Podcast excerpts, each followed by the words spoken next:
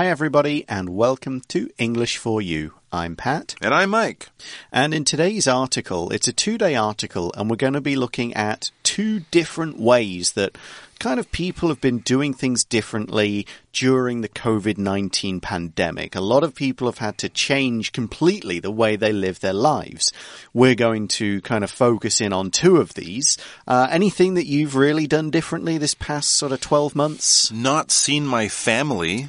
Right, right, and not, of course, not gone home. Yeah, to, you know, and of course, in Taiwan, we escaped the worst yes. of it, and there were only sort of short periods yes. where we really needed to do things differently. Right, washing my hands more, I think, which is you know good advice almost any time of the year, right? Uh, or any you know no matter what's going on. And now I find that you know when you do that sort of pocket check before you go out, keys, money, right. cell phone, mask. Yes, it's it's part of that. It's almost automatic. So yeah, my wife still says, "Did you bring a mask?" And now I'm like, "Of course I yep. did." Am mask I wearing hand. shoes?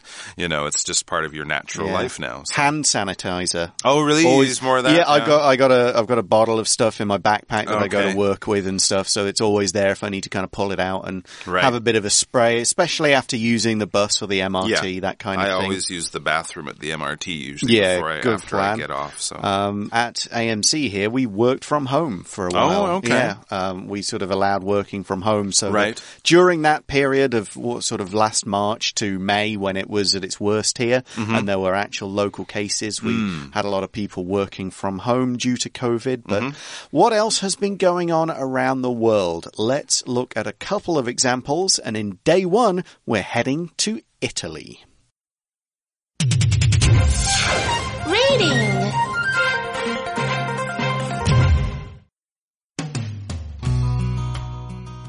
Italy reopens its wine windows during COVID 19.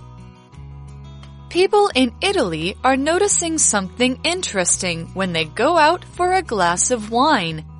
Along the old stone walls of a bar or cafe, a hand pops out of a tiny hole. It passes a drink or a whole bottle to a customer. The hole is then shut with a small wooden door. These are wine windows, and they help protect servers from COVID-19. These windows aren't new. They were a necessity in bars and restaurants about 400 years ago to protect people from the bubonic plague. That disease killed about a third of Europe's population. Since then, wine windows have been nothing more than historical features on ancient structures. However, hundreds of them have become useful again during the current epidemic. Not only wine, but also food and other drinks are served this way.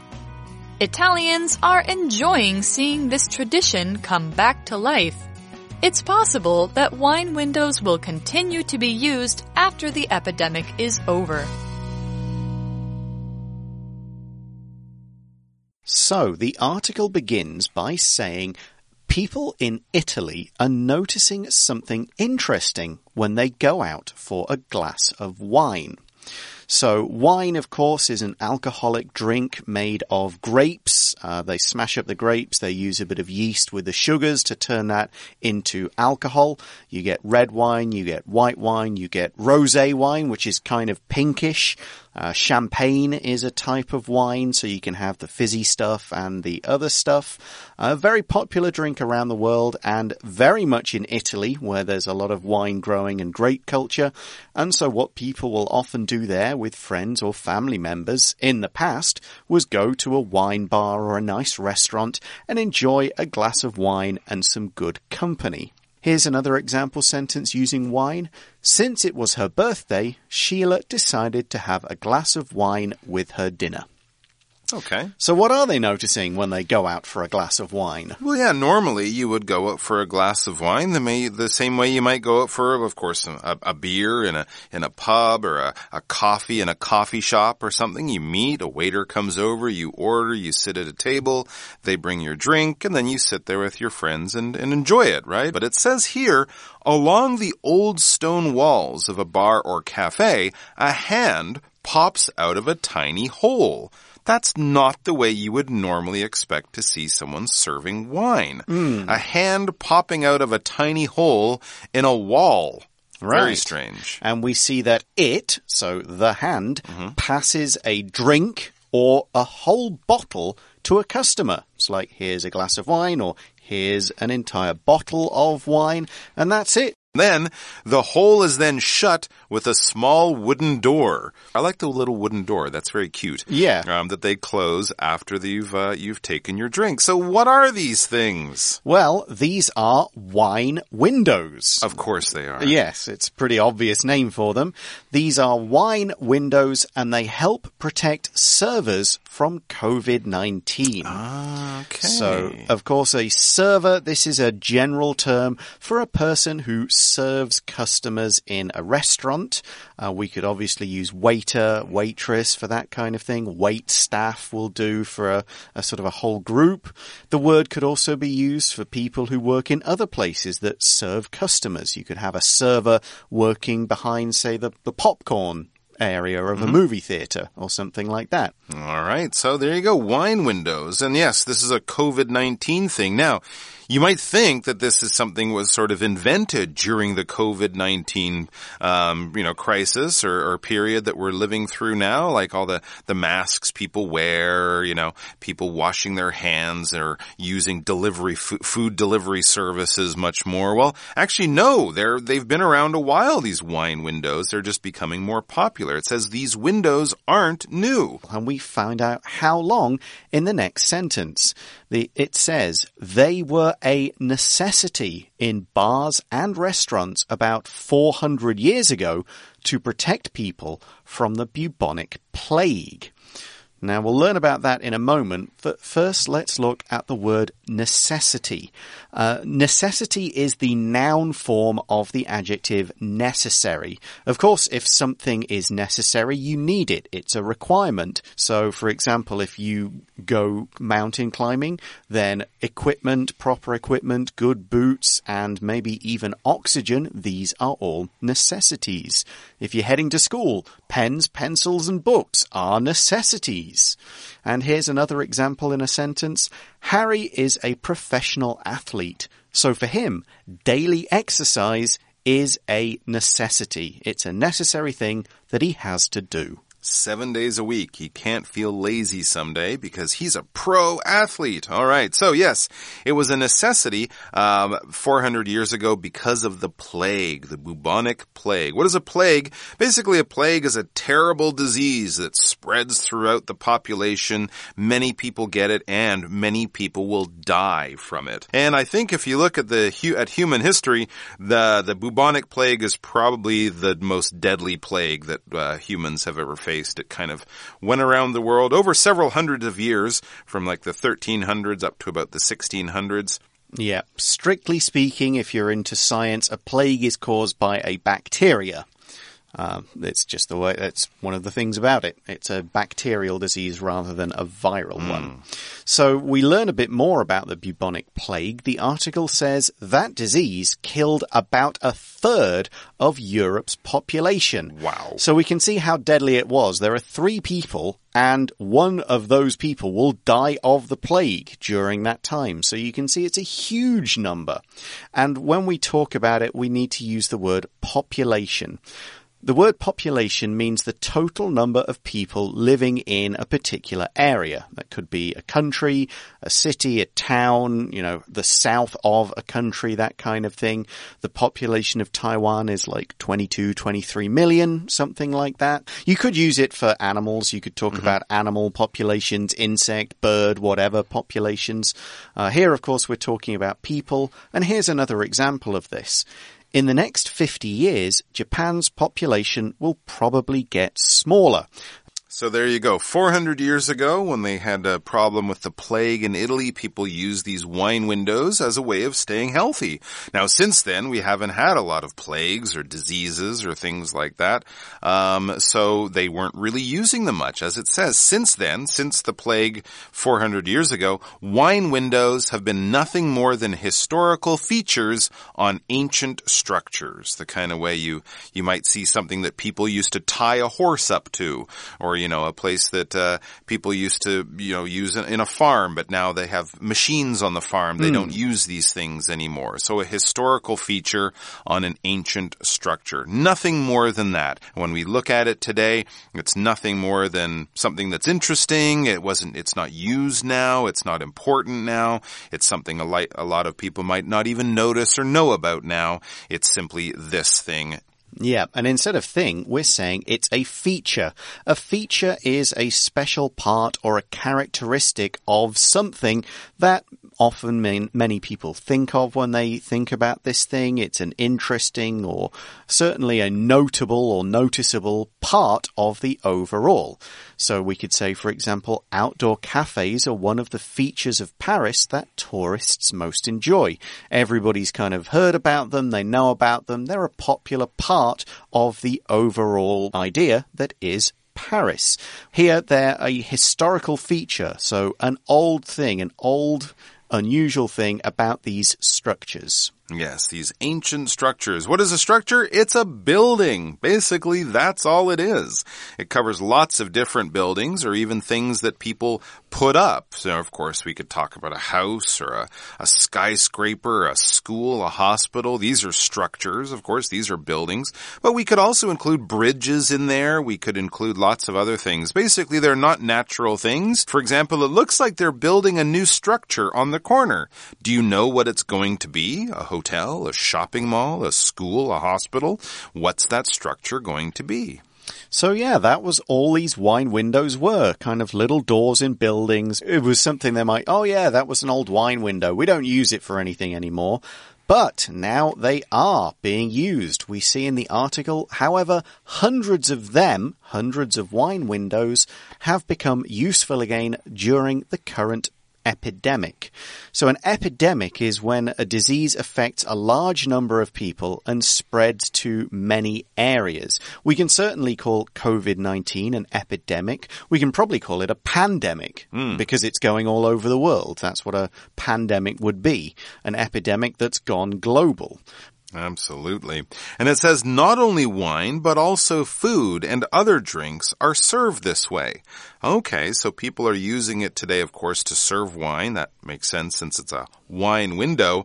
But it's not only wine. It's not just wine, but also what other things? Food and other drinks. So if you order a coffee or a, a Coca-Cola, if you order a plate of food, uh, maybe not the largest pizza there because they might not fit that through the window. But if you ordered a plate of pasta or something like that, they'll also serve it through the window. Now, in that sentence, we use today's grammar point, which is the use of not only blah blah blah, but also blah blah blah. And the not only but also structure is used to show that two or more things are true, or two or more things are included in a particular group or a, under a particular subject. We could also say both A and B in the same way. So we could say both wine and food and other drinks are served in this way to take the sentence from our article. It's a fairly simple structure to, to use, but one thing that often confuses people is what verb form should you use if the two different subjects are singular and plural? So in our sentence, we have wine, which is singular, food, which is singular, and drinks, which is plural. So what form of the verb should we use? Well, the answer is we use the form of the verb to match the subject closest to it. So the verb in our sentence is the verb be. The closest subject to that verb is the noun, or is the noun drinks. Drinks is plural, so therefore we would use the plural form of be, are. Not only wine, but also food and other drinks are served this way. We wouldn't use is here. Here's another example of that. Not only the students, but also the class teacher is feeling unwell after eating the school lunch. The verb to be was closest to the noun teacher, that's singular, so we use is, not are, even though the first subject in the sentence was the students, plural.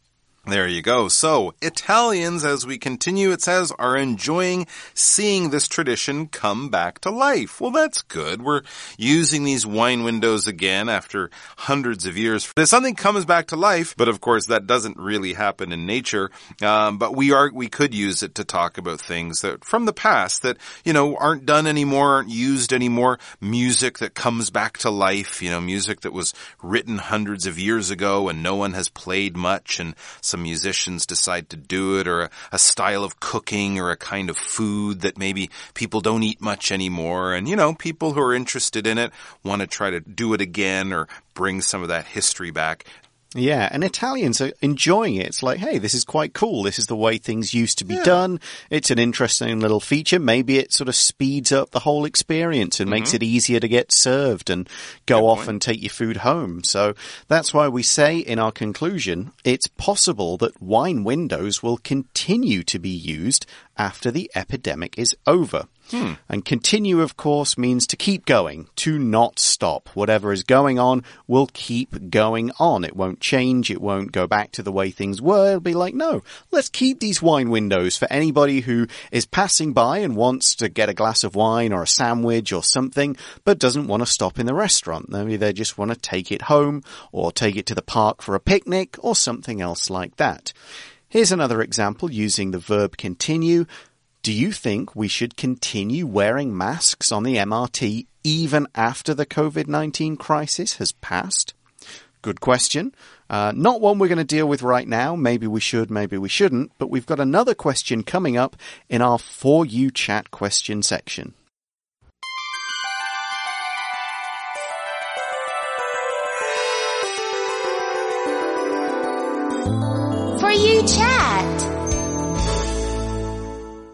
So these wine windows are kind of protecting servers from customers who might have COVID and maybe the other way around, customers who uh, are being protected from servers who might have it but maybe aren't showing the signs. Mm. So that brings us to the question, how has the COVID-19 epidemic changed the way you, so us, we mm -hmm. deal with servers and store clerks? It hasn't one bit. Probably not so much in Taiwan, no. No. Not no. really. I don't think it would anywhere. I would assume, I mean, as long as they're wearing masks, um, I would assume that they wash their hands. I certainly would. I saw a lot of plastic um, gloves for a while. Okay, yeah. I mean, I mean, I think as long as they're taking the necessary steps to keep themselves clean and safe and keep me safe, I think that's all fine. So, um, you know, as long as people are being professional and smart, I don't think it would change much about the way I uh, deal with them. Sometimes here, uh, if they're explaining what the food is or asking questions, if I can't see their mouth and the restaurant's a little noisy, mm. I have to say, I'm sorry, what did you say? Or, you know, I have to kind of smile and go, yes. Yeah. Um, because just generally with people, when they're wearing masks, you can't always hear uh, as clearly what they're saying. But that's just a general problem, not something that's only a thing in restaurants or stores. Yeah, I've seen a few more places who, who are rather than having money change hands person to person, they're putting it in little trays. Mm-hmm. Uh, and I've seen a, a, lot more places that have put up sort of temporary plastic screens mm-hmm. between either server and customer or person who collects the money at the end or just around tables. Um, I was talking with my family and they say that in the UK, what normally when you go to a bar in the UK, to get a mm. drink, you actually have to walk up to the bar mm-hmm. and order it. That's right. just pretty typical. Yep. Um, and one of the things I noticed when I first moved to Taiwan all those years ago is that most bars have table service. Mm-hmm people will come over to the table, get your order. Right. And the UK is now getting that in more of its bars. The ah. staff are coming over to the table, and that's not to protect the servers or the those customers. It's just to stop the clients from mixing with each other. Right. Everyone's trying, lined up at the bar and yeah, close to each other. They want to keep the groups of people separate, so the table service in pubs is something which I never had when I lived in the UK, but now it's there. And of okay. course, I've been enjoying it in Taiwan for 12 years, so mm -hmm. I think it's a good thing. But right. there you go. Interesting.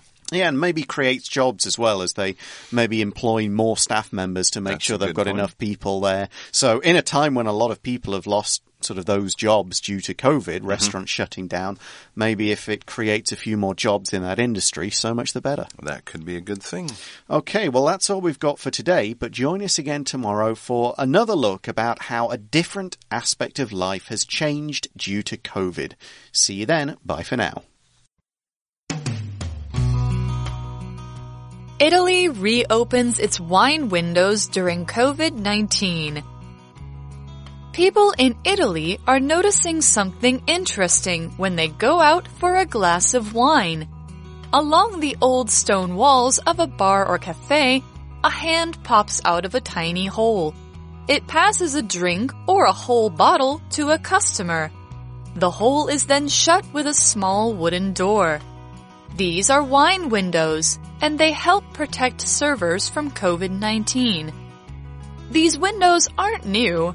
They were a necessity in bars and restaurants about 400 years ago to protect people from the bubonic plague.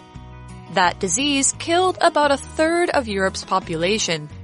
Since then, wine windows have been nothing more than historical features on ancient structures.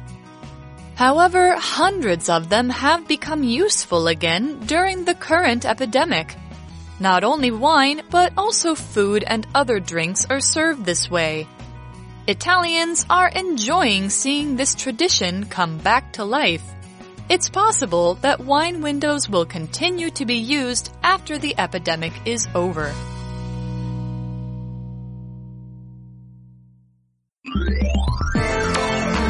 Vocabulary Review